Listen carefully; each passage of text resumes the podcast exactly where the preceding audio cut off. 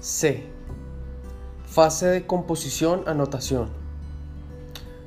A lo largo del proceso de toma de apuntes, deben decidirse algunas cuestiones, a menudo de forma rápida y relativamente automática, respecto a qué anotar y cómo hacerlo. Cuestiones que a pesar de algunas diferencias evidentes, guardan un cierto paralelismo con las actividades que debe realizar un escritor a la hora de producir un texto. Vamos a analizar con cierto detalle estos paralelismos y diferencias con el objetivo de caracterizar en qué consiste la fase de composición o de anotación propiamente dicha, uno de los momentos cruciales en la actividad de toma de apuntes. Por un lado, a diferencia de lo que sucede cuando se produce otro tipo de textos, redacciones, ensayos, exámenes, cartas, cuentos, etc., en general los apuntes se dirigen a uno mismo. El mismo escritor acostumbra a ser el principal destinatario del texto producido, el apunte. Esto supone que determinadas exigencias del lenguaje escrito, gramaticales, formales, que habitualmente resultan muy importantes en el proceso de composición escrita, pueden no ser tenidas en cuenta en la actividad de anotación y todavía más importante, que determinada información puede ser obviada, es decir, el texto puede no ser totalmente explícito para otro lector, puede tener vacíos informativos que lo hagan de difícil comprensión para quien no posea esta información y por tanto no pueda inferirla. Estas características acercan la prosa de los apuntes a lo que Linda Flower, 1979, llamaba prosa basada en el escritor. Un tipo de prosa en la que la comprensión del texto depende del contexto, que a menudo no se hace explícito. El proceso que se sigue para escribir este tipo de prosa suele ser transcribir lo que uno piensa en la forma en que a uno le parece más adecuada. En cuanto a la estructura, este tipo de prosa refleja la forma en que el autor entiende el tema, cómo ha sido capaz de estructurarlo en su cabeza. El estilo se caracteriza por la utilización de léxico, giros y expresiones que tienen un significado personal para el autor destinatario. Por otro lado, con respecto a la información que contienen, las notas suelen organizarse a lo largo de un continuo cuyos extremos se corresponden con la literalidad extrema o la personalización de la información. Las dos formas de recoger el contenido se relacionan con procesos cognitivos diferentes que a grandes rasgos se pueden comparar con los dos modelos que según Bereiter y Escardamalia 1987 guían la producción de textos escritos. Estos dos modelos permiten, según estos autores, decir el conocimiento o transformar el conocimiento a la hora de escribir un texto. El primer modelo implica un proceso mental consistente en verter lo que uno sabe sobre un tema, a menudo manteniendo la misma estructura que este tema tiene en la mente del escritor. Es decir, se trata de escribir lo que uno sabe, tal como lo sabe, de hacer transparente mediante la convención de la escritura el propio conocimiento de un tema. Contrariamente, cuando se escribe siguiendo el modelo que permite transformar el conocimiento, la escritura se concibe como un problema que consiste en seleccionar lo que el texto debe incluir y en decidir cómo hay que escribirlo de acuerdo con las exigencias de una determinada situación comunicativa. No se trata, pues, de escribir todo lo que se conoce sobre un tema, sino de pararse a decidir qué es lo relevante y cómo hay que expresarlo, teniendo en cuenta el destinatario, los objetivos del escrito, los textos anteriores, etc. En el caso de la toma de apuntes, el proceso mental seguido también es diferente según se anota de forma más o menos literal o personalizada y manteniendo el paralelismo con las características básicas de los dos modelos descritos, estos procesos serían a grandes rasgos los siguientes. Cuando se recoge todo lo que la fuente de información ofrece, se persigue reproducir el conocimiento, esto es, recoger la mayor cantidad posible de información manteniendo su estructura original. Se trata de anotar lo que se dice, se lee etcétera, de la misma forma en que se recibe. No hay pues necesidad de pensar en otra cosa que no sea cómo recoger el máximo posible. No se precisa ni tan siquiera entender en profundidad, a nivel de macroestructura y superestructura, lo que se está notando. Ni por supuesto hay que tomar decisiones relevantes acerca de lo que es necesario anotar o no. Simplemente hay que ejercer un pequeño control, que en el modelo de Bereiter y Escardamalia se denomina chequeo, para asegurarse de que lo que se está anotando tiene que ver con el tema y que se mantienen las exigencias mínimas de cohesión y coherencia que caracteriza cualquier tipo de discurso, microestructura. En cambio, cuando se pretenden personalizar las notas o apuntes, se persigue algo parecido a la transformación del conocimiento que preconizaron los autores mencionados. Es preciso decidir cuál es la información relevante y necesaria, de qué forma va a resultar más oportuno anotarla, qué aspectos habrá que priorizar y por qué. Para ello, es adecuado dotarse de un plan previo que guíe la toma de decisiones durante la actividad de anotación. Es necesario también reflexionar y tener claros los objetivos que se pretenden con la toma de apuntes, por qué y para qué se anotará. Los objetivos personales y el plan previamente establecido van a permitir que el gran volumen de pequeñas decisiones que hay que ir tomando sobre la marcha y en muy poco tiempo sean congruentes entre sí y contribuyan al objetivo último de la comprensión personal de la información que se está recogiendo. La actividad de control o de regulación de la propia actuación es en este caso fundamental y preside toda la actuación es necesario ir revisando de manera permanente lo que se está haciendo para constatar que esta actividad contribuye a conseguir lo que se pretendía. La posibilidad de anotar siguiendo este segundo modelo más reflexivo, más estratégico en suma, está estrechamente relacionada con tres grandes grupos de variables. Los conocimientos previos de quien anota, su forma de conceptualizar y de entender la actividad misma de tomar apuntes, y la sensibilidad hacia los propios apuntes y los del contexto inmediato. Primera variable. Respecto a los conocimientos previos, en primer lugar, hay que mencionar el conocimiento del tema objeto de anotación. Es evidente que cuanto más experto sea alguien, cuanto mejor conozca un tema determinado, más fácil le va a resultar tomar decisiones sobre la mejor forma de estructurarlo, los aspectos relevantes que deben anotarse, las cuestiones que pueden obviarse, etc. En segundo lugar, cabe también tomar en consideración el conocimiento que se pueda tener sobre diferentes sistemas o procedimientos para tomar apuntes. Es sobradamente conocido que existen métodos ver apéndice 2, más o menos sistematizados para organizar las notas y o apuntes según los objetivos de quien anota y según las características estructurales de la información. Conocer y dominar estos sistemas, sentirse cómodo con su utilización, es otro elemento que ayuda a tomar apuntes de forma más estratégica. En tercer lugar, es muy importante también conocer las exigencias que va a plantear una determinada situación de anotación ¿Para qué deberán utilizarse después los apuntes? ¿Qué es lo que en cada contexto va a resultar relevante y o necesario? Las exigencias de un escenario educativo no son las mismas que va a plantear un escenario profesional, por ejemplo. Conocer las demandas y o condiciones relevantes en cada uno de los escenarios en los que se va a tomar apuntes y la función que en ellos van a desempeñar los propios apuntes facilita el ajuste de la propia actuación a las exigencias de cada situación. Por último, podríamos hablar de un tipo de conocimiento que se refiere a uno mismo como anotador. ¿Qué es aquello que nos resulta más difícil? ¿Por qué? ¿Con qué problemas nos encontramos a menudo cuando revisamos nuestras notas? ¿Por qué? Este tipo de conocimiento, que podríamos llamar metacognitivo, Permite también ajustar de forma más precisa la actuación en situaciones de anotación variadas. Segunda variable.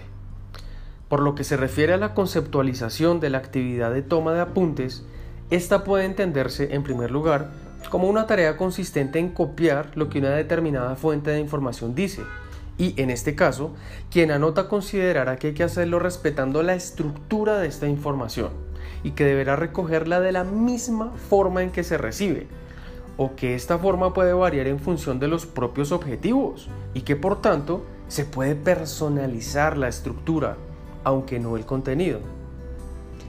En segundo lugar, tomar apuntes puede entenderse como un problema abierto y a menudo mal definido, consistente en escoger aquello más relevante de la información objeto de anotación.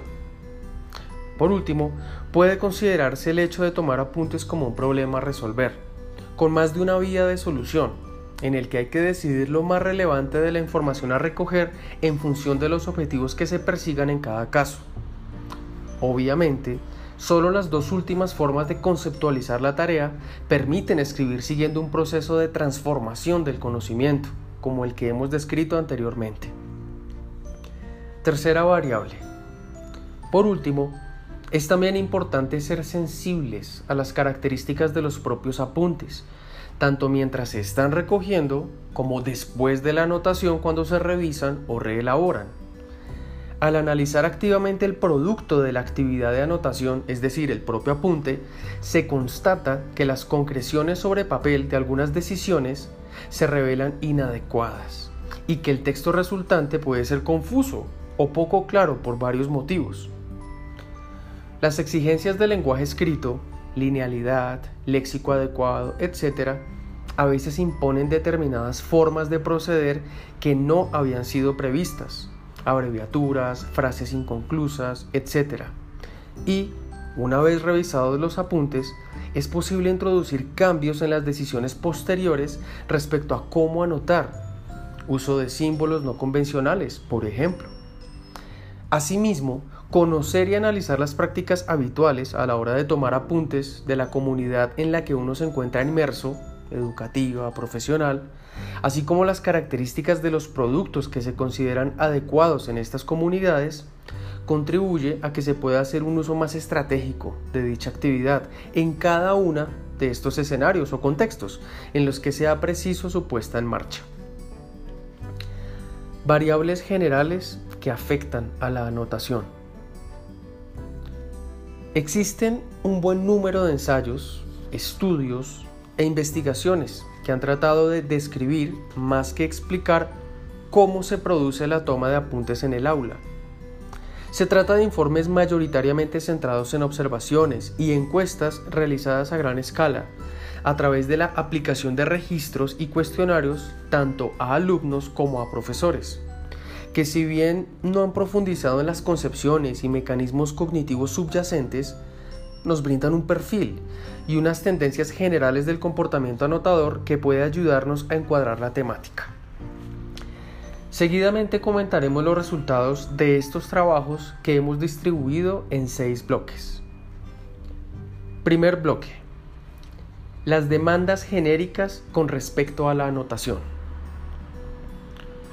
Cuando preguntamos a los estudiantes de últimos cursos de secundaria y de enseñanza universitaria cuáles son los principales propósitos por los que toman apuntes, aparecen las siguientes respuestas, listadas por orden de frecuencia. A Recopilar datos. El motivo fundamental por el que se toman apuntes es el de registrar y almacenar la información para posteriormente y cuando se necesite poder revisarla. B. Retener datos de una exposición o de un texto. Una segunda razón para tomar apuntes tiene que ver con la posibilidad de reiterar o repetir la información original la que contribuye a retener los datos en la memoria y facilita su posterior revisión, puesto que lo apuntado resulta más familiar. C. Preparar un trabajo o proyecto escrito. El tercer motivo esgrimido tiene un sentido claramente utilitario. Se registra únicamente la información que después será necesaria para escribir un informe o enmarcar la parte teórica de un proyecto. D actualizarse permanentemente. En cuarto lugar, se sitúa la necesidad de estar al día y el apunte es un medio idóneo para recoger la información más caliente. E. Preparar una exposición oral, un debate o una mesa redonda. De nuevo, el uso de la anotación como un medio para complementar una tarea a medio plazo. F aprender. Que la posible función epistémica de la anotación se encuentre en el sexto lugar del ranking de las utilidades que se le atribuyen nos parece francamente preocupante. Paradójicamente, como muestra un estudio de Casteló 1999, son los alumnos de los primeros cursos de educación secundaria los que expresan con mayor frecuencia esta propiedad de la toma de apuntes. Todo parece indicar que al principio los estudiantes apuntan precisamente aquello que no saben o que les cuesta entender para poder analizarlo con calma. Sin embargo, conforme se avanza en la escolaridad, los profesores empiezan a dictar sus clases y los estudiantes asumen el rol de auténticos escribas. Para una descripción más amplia de este estudio, ver el segundo apartado del capítulo quinto. G. Reducir la información para hacerla manejable. Aunque este propósito guarda una cierta proximidad con la recopilación de información, tiene un matiz distinto. La anotación aquí supone una síntesis y por consiguiente conlleva, como mínimo, la contracción de ideas pudiendo llegar a adoptar la forma de un resumen. H. Recordar una fecha o cita. La anotación de datos puntuales, fechas de exámenes, entrega de trabajos, entrevistas con profesores, reuniones de grupo, en la agenda, también aparece como una opción, aunque poco trascendente desde el punto de vista del aprendizaje, al menos en los niveles educativos superiores. Y levantar acta de una reunión, entrevista o seminario, apuntar los acuerdos a los que se ha llegado en una reunión o las conclusiones y posturas que cierran una discusión, sea cual fuere su grado de formalidad, constituyen una modalidad de anotación usual en ámbitos profesionales que algunos estudiantes afirman emplear. J. Esbozar un fenómeno, suceso o circunstancia para su desarrollo posterior. La anotación ante un suceso o situación incidental tiene una larga tradición en el periodismo y una minoría de estudiantes señala la posibilidad de tomar notas de campo a modo de instantáneas, que después será imprescindible confrontar e interpretar. En conjunto, se trata de 10 situaciones de registro que implícitamente responden a las demandas que impone el sistema educativo, o al menos a cómo son percibidas por los estudiantes esas demandas. Lógicamente, cada una de estas finalidades de la anotación requiere del desarrollo de habilidades y operaciones cognitivas de distinto orden y complejidad, que podrían potenciarse de manera sistemática si se explicitasen, programasen y graduasen durante el transcurso de las distintas asignaturas que debe complementar el estudiante. Segundo bloque. El periodo de clase en el que tiene lugar la anotación. Algunos de los trabajos revisados señalan la existencia de dos periodos sensiblemente distintos en la conducta anotadora del alumno, al iniciar y al finalizar la sesión. Al principio de la clase, en términos generales, los estudiantes no empiezan a anotar hasta que no se presente el título del tema que se impartirá ese día. El título parece actuar como la señal de salida que indica a los estudiantes que lo que viene a continuación es ya apuntable. Lo que se explique con anterioridad tenderá pues a perderse. Por ejemplo, el resumen de la clase anterior o alguna reflexión que pueda hacer el profesor para centrar la temática. Por otro lado, lo que se escribe al comienzo suele tomarse de forma literal, incluso en estudiantes que personalizan en buena medida sus anotaciones. Parece que la explicación debe buscarse en la dispersión que se produce en el inicio, hasta que el estudiante no orienta activamente su atención. Lógicamente muchos estudiantes continuarán en ese estado de semi-atención a lo largo de la secuencia de clase, a lo que permite una anotación literal y automatizada. Al finalizar la clase, con frecuencia, durante el último cuarto de hora, el estudiante tiende a relajarse y deja de anotar buena parte de la información, en especial lo que constituyen detalles, fuentes bibliográficas y síntesis de lo explicado. Tercer bloque. La claridad, velocidad y sistematización del discurso. al interrogar a los estudiantes sobre qué estilo de profesor prefieren en el momento de tomar apuntes, indefectiblemente aparecen esas tres cualidades. Que sea claro, que explique manteniendo una velocidad razonable y que sea estructurado en su exposición.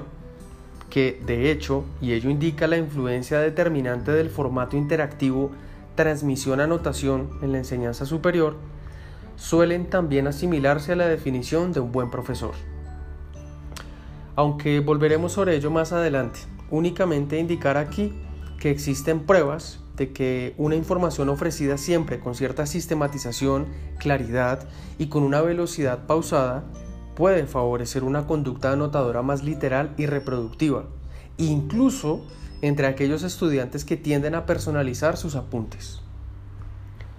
Cuarto bloque. La preferencialidad que se otorga a la información en relación a qué tipo de información tiene más posibilidades de ser anotada y cuál resulta más improbable que lo sea, los resultados de que disponemos señalan que se anotan siempre y de forma más literal la información contenida en las transparencias, las anotaciones del profesor en la pizarra, las definiciones, las máximas y frases hechas y los resúmenes que realiza el profesor siempre que no sean al final o al inicio de las clases, como ya hemos comentado. Se anotan a menudo, pero menos literalmente, las opiniones y puntos de vista que puede sostener el profesor. Casi nunca se anotan los ejemplos y analogías, a menos que faciliten claramente el recuerdo de un contenido conceptual. El contenido de naturaleza procedimental, las explicaciones del profesor en base a las transparencias, las preguntas que realizan los compañeros y las respuestas que reciben del profesor. Las preguntas abiertas que puede efectuar el profesor para dar coherencia a su discurso o para invitar a una reflexión conjunta. Los recordatorios de clases anteriores o los comentarios sobre los que va a hacerse en sesiones posteriores. En resumen, tiene máxima preferencia la información que puede aparecer en una prueba o examen. Y como en general los exámenes priorizan el conocimiento de tipo conceptual, especialmente en algunas áreas de conocimiento, lo que se anota son los aspectos que el estudiante considera más formalizados, menos sujetos a discusión o matizaciones, más fijos, es decir, aquellos que tienen visos de ser una verdad inalterable. Quinto bloque los conocimientos previos sobre el tema y sobre los procedimientos de anotación. Resulta obvio reseñar la importancia capital de poseer conocimientos conceptuales sobre la temática del texto, oral o escrito, que se pretende registrar. Lógicamente, ese conocimiento puede ser superficial y únicamente centrarse en la familiaridad con algún hecho, noción o fenómeno puntuales, o puede constituir una auténtica estructura conceptual con el dominio de los principales epítomes, ideas sobre las que se articulan el resto, y de algunos principios relevantes que facilitan la interpretación de los fenómenos explicados. Mientras que el primer suceso puede favorecer el uso de alguna abreviatura y o señalización gráfica, el segundo punto de partida posibilita una mayor personalización del apunte a partir de parafraseado, la autogeneración de ejemplos, la inclusión de datos, de reflexiones personales, etc. Sin embargo, algunas recientes investigaciones, Castelló y Monereo 1999, empiezan a vislumbrar que pueden existir algunos elementos compensatorios cuando el conocimiento conceptual es escaso. Nos referimos al conocimiento procedimental y sobre todo al conocimiento estratégico, el conocimiento de procedimientos de anotación, y especialmente de cuándo, por qué y para qué utilizarlos, puede mejorar la respuesta a un mayor número de demandas de distinta dificultad que la simple posesión de un conocimiento intermedio sobre el tema objeto de anotación. Por supuesto, cuando existe un buen nivel de los tres tipos de conocimiento, los resultados mejoran. Sin embargo, se trata de saberes que pueden guardar cierto nivel de independencia Mostrar un buen nivel de conocimiento estratégico requiere tener un buen nivel de conocimiento procedimental, pero no viceversa. Se pueden conocer distintos procedimientos de toma de apuntes a un buen nivel de ejecución, y sin embargo tener dificultades en aplicarlos de manera adecuada a contextos que lo requieran. La correlación aún resulta menor entre el conocimiento conceptual y el resto de conocimientos. Poder definir algunas nociones o explicar el funcionamiento de algún mecanismo no garantiza en modo alguno saber cómo aprender más y mejor sobre esa materia. Hasta aquí hemos obtenido una foto finish de la toma de apuntes que nos permite identificar la constelación de variables que delimitan la gran complejidad que tiene esta faceta de la conducta del aprendiz. Sin embargo, esta imagen congelada resulta incompleta, sin un conocimiento mucho más preciso y real de para qué, por qué y en relación a qué condiciones del contexto de anotación deciden nuestros estudiantes apuntar un dato y desestimar otro. En los próximos apartados intentaremos aportar este conocimiento complementario. Anotadores copistas versus anotadores estratégicos.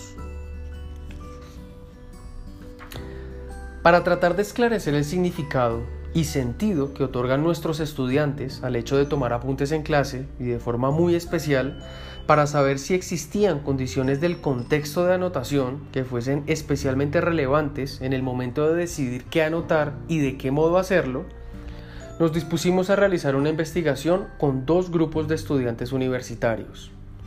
Uno de la Universidad Autónoma de Barcelona y otro de la Universidad de Girona pertenecientes al primer curso de los estudios de magisterio.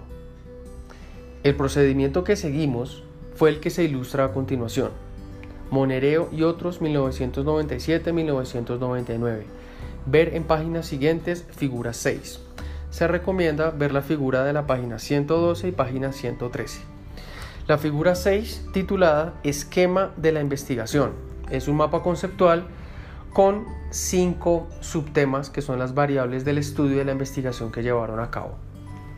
Título del mapa conceptual, variables que afectan en la anotación. Primera variable, demanda, para recopilar datos, resumir, para retener, recordar, para preparar un trabajo, escrito, un proyecto u oral, debate, mesa redonda, para aprender, actualizarse, para levantar acta, reunión, entrevista, y para esbozar fenómeno, suceso, etc. Segunda variable, periodo de clase, al principio, al final. Tercera variable, claridad, velocidad y sistematización del discurso. Cuarta variable, preferencia de anotación. Se anotan literalmente transparencias, anotaciones en la pizarra, definiciones, etc. Se anotan selectivamente opiniones, puntos de vista, etc. No se anotan ejemplos, analogías, contenido procedimental, recordatorios, etc. Quinta variable, conocimientos previos del tema del procedimiento de anotación. Como puede inferirse, se trata de un estudio eminentemente descriptivo en el que después de recoger los apuntes de los estudiantes en tres asignaturas distintas y en tres momentos del curso diferentes, y después de analizar esas anotaciones, se llegó a formular una clasificación de los apuntes de los estudiantes atendiendo a dos dimensiones, la literalidad o personalización de la anotación y el grado de selectividad de la información anotada. Con respecto a la personalización, además, distinguíamos entre un nivel gráfico, uso de flechas, sangrado, abreviaturas, señales gráficas, colores, etc., que no modificaba esencialmente el contenido anotado. Un nivel de parafraseo, traducir proposiciones a los propios términos. Y un nivel de inclusión de conocimientos previos, escritura de enunciados personales en el apunte en cuanto al grado de selección de la información dada por el docente, diferenciamos una anotación exhaustiva, en la que el alumno recogía alrededor de las tres cuartas partes de las proposiciones emitidas, una anotación selectiva, con menos de las tres cuartas partes de proposiciones recogidas, pero con el registro de todas las ideas importantes del tema expuesto, ideas centrales según el punto de vista del propio profesor, y una anotación incompleta, en la que además de registrarse poca cantidad de información, faltaba alguna de las ideas temáticas básicas. El cruce entre ambas dimensiones daría lugar a 12 tipologías posibles de anotadores. Si bien nosotros únicamente encontramos 6. Literales exhaustivos, 19%. Literales incompletos, 12%. Literales selectivos, 17%. Personalizados, gráfico exhaustivos, 12%. Personalizados, gráfico selectivos, 22%.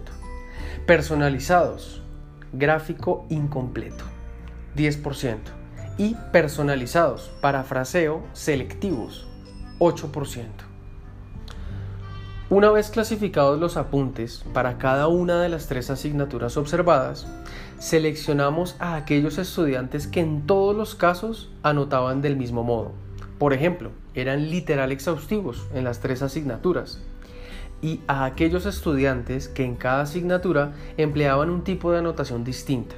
Por ejemplo, literal exhaustivo en la asignatura 1, personalizado selectivo en la asignatura 2 y literal selectivo en la asignatura 3.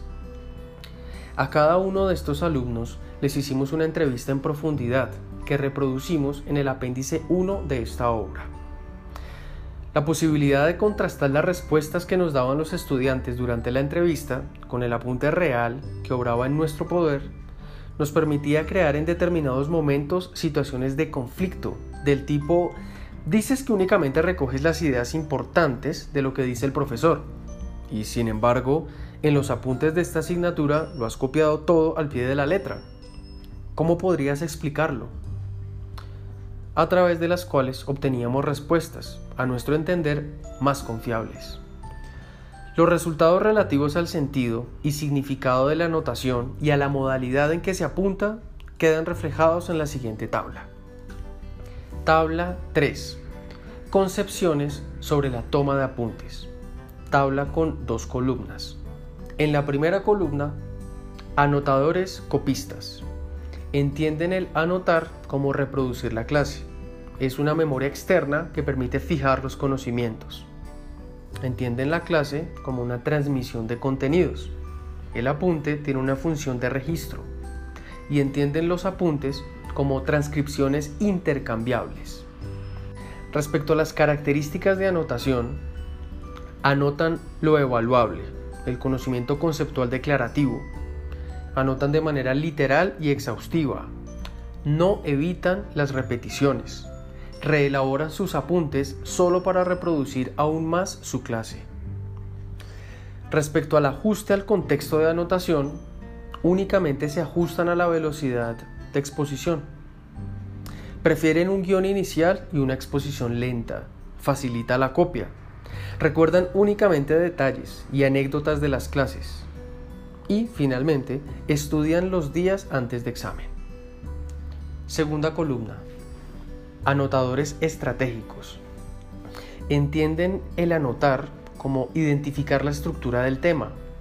Es una guía para atender en clase y después recordarla mejor. Respecto a la clase, entienden que es una situación de aprendizaje. El apunte tiene una función epistémica. Y respecto a los apuntes, entienden que son personales y no intercambiables. Con relación a las características de anotación, anotan lo evaluable, conocimiento conceptual declarativo, anotan de manera personalizada y selectiva, evitan las repeticiones, reelaboran sus apuntes solo cuando los consideran confusos o ilegibles.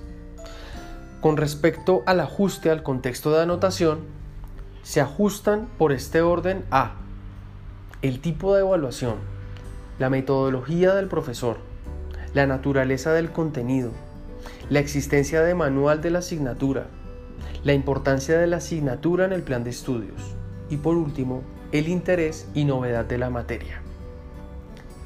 Prefieren un guion inicial y una exposición lenta, favorece la reflexión. Recuerdan información relevante de las clases y finalmente estudian los días antes del examen.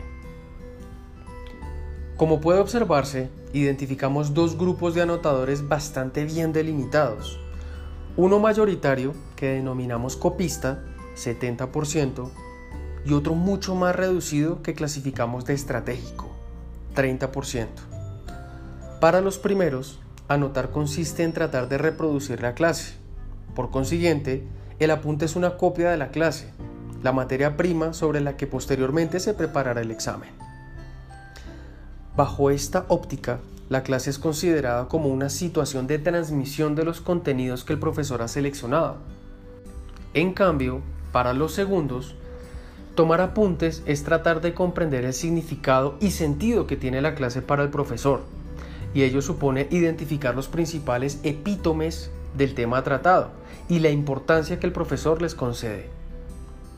El apunte es, pues, una representación fidedigna de los apartados más relevantes que conforman la estructura de la clase. La clase aquí se entiende como una situación de aprendizaje, una situación dirigida a la construcción de conocimiento. En algo sí existía coincidencia. Ninguno de los alumnos estudiados sustituiría la toma personal de notas por unos apuntes del profesor o por fotocopias sobre los distintos temas, dado que la anotación, según su parecer, permite seguir la clase con atención y supone una ayuda o guía para recuperar la clase en su momento. Por otra parte, y como ya dijimos, todos tienden a anotar aquello que es susceptible de ser evaluado. Por tanto, el contenido más conceptual declarativo y formalizado, supuestamente representativo del tema tratado. En relación al modo en que anotan, el primer grupo lo hace mayoritariamente de forma literal, pueden ser exhaustivos, selectivos o incompletos.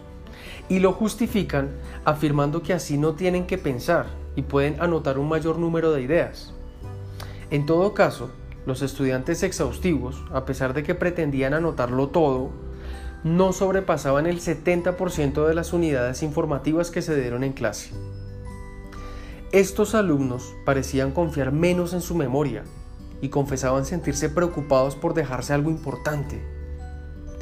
Por otra parte, los estudiantes que tomaban sus apuntes de forma fragmentada e incompleta solían autodefinirse como selectivos, cuando en realidad obviaban sistemáticamente determinadas ideas clave del tema en desarrollo. Dentro de este grupo de anotadores copistas nos sorprendió sobremanera un estudiante que defendía que los profesores generalmente pensaban que un contenido de su clase se había entendido mejor si en los exámenes contestabas a las preguntas utilizando las propias palabras del profesor de la materia. Desde luego, se trata de una hipótesis que debería confirmarse, pero resulta plausible pensar que para algunos docentes será más fácil concluir que unas ideas han sido asimiladas cuando sintáctica y gramaticalmente se corresponden con su propia gramática mental. El grupo formado por los anotadores, que habíamos caracterizado como estratégicos, mayoritariamente apuntaban de manera personalizada en el nivel 1. Daban coherencia a sus apuntes principalmente a través de conjunciones, conexiones sintácticas, sangrado, flechas, recuadros y subrayado. Una minoría empleaban en algún momento el parafraseo y únicamente hallábamos un estudiante de nivel 3, aunque en las apreciaciones personales que realizaba sobre el contenido cometía algunos errores conceptuales de cierta importancia. Parece evidente que el esfuerzo cognitivo que se realiza durante la anotación es mínimo y que el aprendizaje resultante de una clase expositiva es ínfimo. En cuanto a la reelaboración de los apuntes entre los estudiantes copistas, los pocos que lo hacen únicamente se dedican a añadir elementos formales, sangrado, numeración de apartados, subrayados, recuadros, color y, en algún caso, a buscar en los apuntes de otros la información que ellos no recogieron en un intento siempre de reproducir con la máxima fidelidad posible la clase. De hecho, algunos de estos estudiantes no evitan las repeticiones en el momento de anotar y pueden escribir dos veces lo mismo, con idénticas palabras. Por esta misma razón, prefieren que el profesor no emplee expresiones sinonímicas cuando repite un enunciado, sino que lo haga con las mismas palabras. Estos alumnos parecen recordar en menor medida la información relevante de la clase y más los detalles.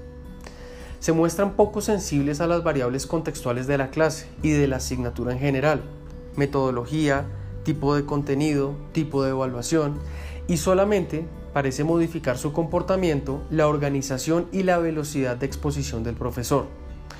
Aunque prefieren sus propios apuntes, pueden aceptar los apuntes de otro, siempre y cuando tengan garantías de que son completos y están bien estructurados. Los estudiantes estratégicos, por contra, evitan las repeticiones en sus apuntes y prefieren que el docente emplee sinónimos y nuevos recursos para explicar la misma idea, porque ello favorece que puedan pensar y parafrasear. Los pocos que reelaboran sus apuntes lo hacen cuando perciben que están confusos, que no entenderán su propia letra, o cuando el profesor recomienda que amplíen la información dada en clase. Cuando la información que se transmite les parece clara y ordenada, la tienden a anotar de forma literal y respetan mucho más la organización del profesor. En cambio, cuando la información que se transmite les parece confusa o desordenada, tratan de parafrasearla en mayor medida e imponen una mayor organización personal a sus apuntes. Se muestran sensibles a las variables contextuales de la clase y de la asignatura, metodología, tipo de contenido, tipo de evaluación. Son capaces de anotar de forma diferencial los contenidos nuevos, que les interesan o que consideran más importantes para la carrera. Son reacios a aceptar los apuntes tomados por otros y confiesan que sus apuntes sirven de poco a sus compañeros. Parecen recordar en mayor medida la información relevante de la clase y menos los detalles. En todo caso, Prefieren asignaturas donde los profesores les dejan tiempo para pensar. En general, unos y otros poseen pocos conocimientos procedimentales sobre modalidades de toma de apuntes, a pesar de que empiezan a anotar en clase a partir del segundo ciclo de la ESO, generalmente apuntes dictados. Les resultan más familiares por este orden. Los apuntes gráficos, los mapas de conceptos, y los cuadros sinópticos. Todos ellos prefieren asignaturas donde los profesores presentan un guion inicial de la clase y lo siguen con bastante rigor. Prefieren asignaturas donde se explique claramente cómo y con qué grado de exigencia se les evaluará. Mención aparte, merecen las condiciones que resultaban especialmente significativas para el grupo de anotadores estratégicos y que determinaban sus decisiones sobre lo que debían anotar y el modo en que debían hacerlo. Estas condiciones, por orden de importancia, eran la metodología del profesor, la naturaleza conceptual o procedimental del contenido, la forma de evaluar la asignatura, la existencia o no existencia de un libro de texto de la asignatura, la familiaridad con el tema, el interés personal por el mismo y el hecho de que la materia en cuestión fuese o no optativa. No quisiéramos finalizar este apartado sin analizar brevemente uno de los resultados que acabamos de exponer y que puede resultar aparentemente paradójico. Los estudiantes estratégicos realizaban un esfuerzo cognitivo inferior y probablemente limitaban sus opciones de aprendizaje, cuando en el discurso su profesor era pautado, claro y ordenado. Este dato en realidad puede ser explicado si pensamos en que la conducta estratégica se define precisamente por el ajuste consciente del alumno a las condiciones del contexto de anotación. Entonces, frente a una información bien estructurada y sistematizada, ¿qué sentido tiene reelaborarla y reestructurarla personalmente? Quizá lo tendría si se tratase de buscar una mayor significatividad de lo que se aprende, pero ese no siempre es el objetivo del aprendiz estratégico. Un ejemplo recurrente puede ser el de tener que retener y recordar un número de teléfono. Ciertamente puede tratar de buscarse el significado de su prefijo para ubicarlo geográficamente, pero lo más estratégico es aprenderlo de manera repetitiva, mecánicamente, el alumno estratégico tratará, frente a muchos problemas de aprendizaje, la mayoría, de adquirir un contenido de forma significativa y profunda, Pero no puede confundirse propiamente el aprendizaje estratégico relativo a un conocimiento flexible y condicionalizado con el aprendizaje significativo, definido por la calidad del conocimiento que se asimila.